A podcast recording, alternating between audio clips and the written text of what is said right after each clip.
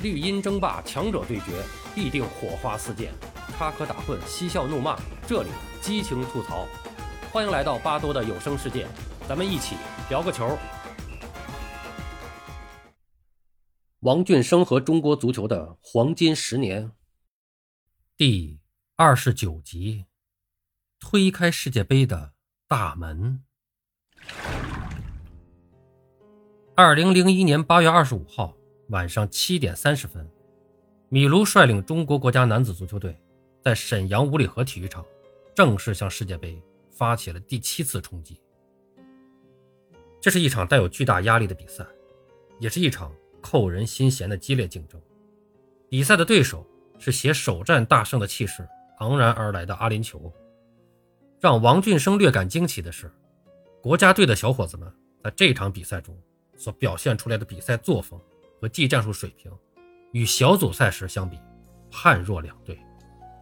他们那必胜的气概、积极的拼抢、技战术的合理运用，使在场的四万观众和全国的电视观众无不欣喜。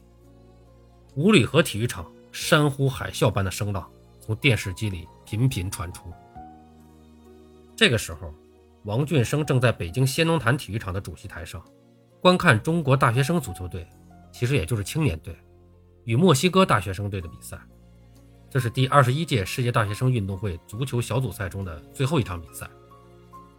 先农坛运动技术学校的校长徐建中、党委书记郭英洲、副校长瞿时勇，还有郭宇华，是陪同着王俊生在一起观看比赛。大家虽然身在新农坛，这些人虽然身在先农坛，但都心系五里河赛场国家队的情况。俊生，告诉你个好消息。我们已经攻入一个球了，徐校长十分兴奋地附在王俊生的耳朵边说道。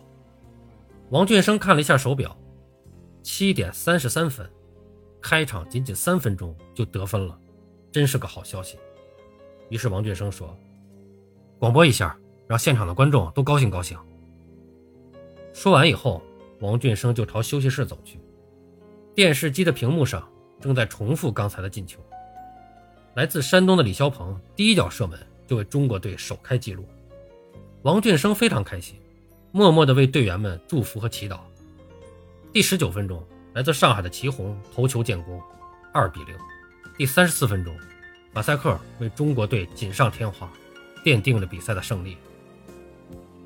而在先农坛这边，国家青年队的队员们受到老大哥的鼓舞，尽管他们的对手速度快、身体灵活、防守凶狠。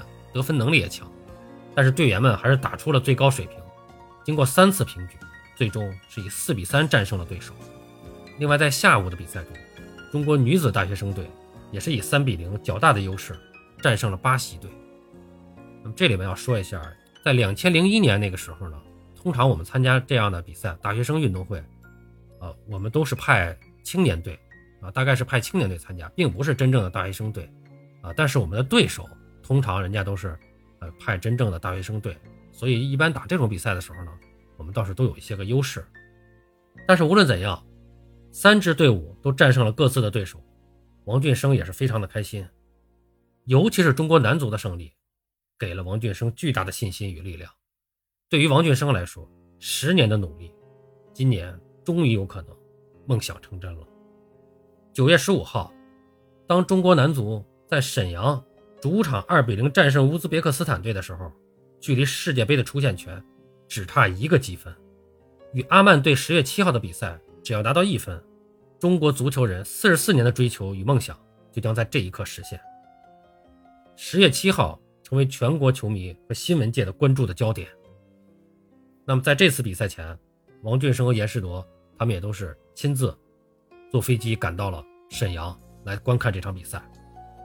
那么十月七号上午，王俊生和严世铎他们等足协的一些官员坐飞机到达了沈阳机场。沈阳组委会的人呢是到机场接机，再从机场到他们的驻地，也就是万豪宾馆。这个路上，在沿途就能看到，都是一派非常热闹的景象。马路两旁的建筑物上都悬挂着醒目的标语，呃，像什么“热烈祝贺中国足球队冲出亚洲走向世界”，呃，什么“沈阳是中国足球的福地”。还有什么中国足球健儿，沈阳人民谢谢你们啊，等等等等。那么在这儿要说呢，确实，沈阳五里河真的是中国足球的一个福地，因为之前咱们说过，到二零零一年的时候，包括到现在，其实也是，咱们中国的男足真正的打世界大赛只有三次。那么除了零八年世界杯是在咱们本土东道主，那么有两次是通过预选赛打出去的。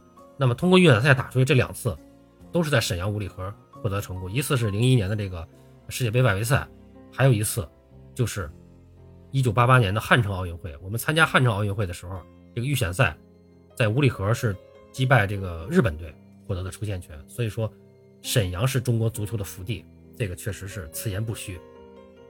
那么在这前面这几天呢？就是新闻媒体也是反复的报道与阿曼队的这个比赛形势分析。那么，王俊生也觉得呢，全国球迷当时的情况真的是没有一个人会认为与阿曼队的比赛时中国队会是失败者。那么最终呢，大家也都知道了，就是中国男足呢在那次比赛中呢是不负众望，最终是一比零击败了对手。二零零一年的十月七号，一比零击败了对手，终于是获得了胜利。多少年的等待！多少人的期盼，终于是成功了。那么，巴多在这个做的这个节目，包括我在公众号上发表文章，关于足球的文章，我都会留下一句，就大家可以搜索我的微信号，加我的微信，然后备注一个暗号叫幺零零七。那么我就会通过大家，然后把大家拉到一个一个聊球的一个群里边，大家这个呃聊起来更热闹，沟通起来也更方便。那么有的人就问我说，为什么这个暗号叫幺零零七？就是从这儿来的。十月七号，是中国队唯一的一次冲出亚洲、走向世界杯胜利的比赛，是十月七号，所以这个暗号我就定了一个幺零零七。呃，应该说人是有感情的，有智慧，也是有思想的动物。那么在失败的时候呢，就会想到这是前进中不可缺少的一个锻炼过程，也是对这种坚韧的考验。成功和失败对人的一生同样是有价值的，失败的次数越多，成功的机会呢也越近。在二零零一年的时候，冲击世界杯获得成功的时候，我们回望走过的四十四年漫长的道路，在这个充满荆棘、挫折与失败的这个征程中，有过六次失败的苦涩缠绕着我们的神经。那么对于失败呢，王俊生呢，他提出了四种不同的认识。啊，第一种是失败以后就不愿意再继续前进了，承认了自己的失败，这种失败是彻底的失败。那么第二种就是失败后。不甘心失败，还要继续奋斗，但是客观条件不允许了，这种失败是暂时的失败。那么第三种就是失败后，不幸两条腿都断了，但是呢爬也要爬到成功。那么这种失败呢是悲壮的失败。第四种就是失败后仍然继续奋斗，但是又失败了，再继续奋斗，愈挫愈勇，这是胜利前的失败。那么王俊生在这个时候，他就想到了这个之前四十四年六次冲击，他就专门强调了一句话，就是前六次冲击世界杯的勇士们，你们的失败是胜利前的失败。